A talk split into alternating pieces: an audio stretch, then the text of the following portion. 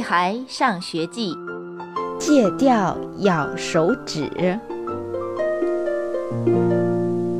王天天有个坏习惯，喜欢咬手指。我不是喜欢咬手指，是忍不住咬手指。王天天委屈的辩解：“反正，不管是喜欢还是忍不住。”事实就是，王天天会咬手指。上课的时候咬，下课的时候咬，写作业的时候咬，考试的时候咬，举手发言的时候咬，吃饭的时候咬，上厕所的时候咬，无时无刻不在咬。你的手指很香吗？看它津津有味地咬着，我也忍不住把手指伸进嘴巴里。呸呸呸，真难吃！我赶紧拿出来。可是，为什么它还是咬个不停呢？这是个坏习惯，大家要帮助王天天把它克服掉。田老师对大家说：“王天天真可怜，他的手指甲被啃得光秃秃的，大拇指已经被咬出了血。再这么下去，他有可能真的会把手指头全都啃光，多可怕！我可不希望王天天变成机器猫。”那他就再也不能和我们一起玩剪刀石头布了。你有什么办法吗？刘坚强问。说实话，我真没想出来。我有一个主意，给他的手指涂上辣椒油。胡小图说：“这个办法值得一试。”王天天看着大家在他手指上涂的最新型指甲油，有些怀疑地问：“这有用吗？要不再加点孜然？”刘坚强舔了一下嘴唇。胡小图把贪吃的刘坚强推走，安慰王天天：“想想看。”你只要一啃手指，就会吃一嘴巴辣椒油。这样几次之后，保证你不会再吃手指了。对，这叫条件反射。金刚总喜欢在大家面前炫耀他有学问。王天天最初一直盯着自己的十根手指发呆，至少五分钟之内，他没咬手指。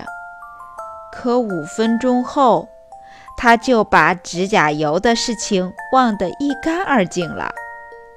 啊！他发出一声尖叫，并且嘴巴不停地往外吐唾沫。辣死我了！辣死我了！这个方法真有效。王天天经过几次尖叫后。咬手指的间隔时间越来越长了，直到他揉了一下眼睛。救命啊！我看不到了！王天天疯狂地叫起来。辣椒油进眼睛里了，当然要喊救命。看来这个方法不太科学，而且用过几次后。王天天好像已经有点喜欢辣椒油的味道了，得再换个办法。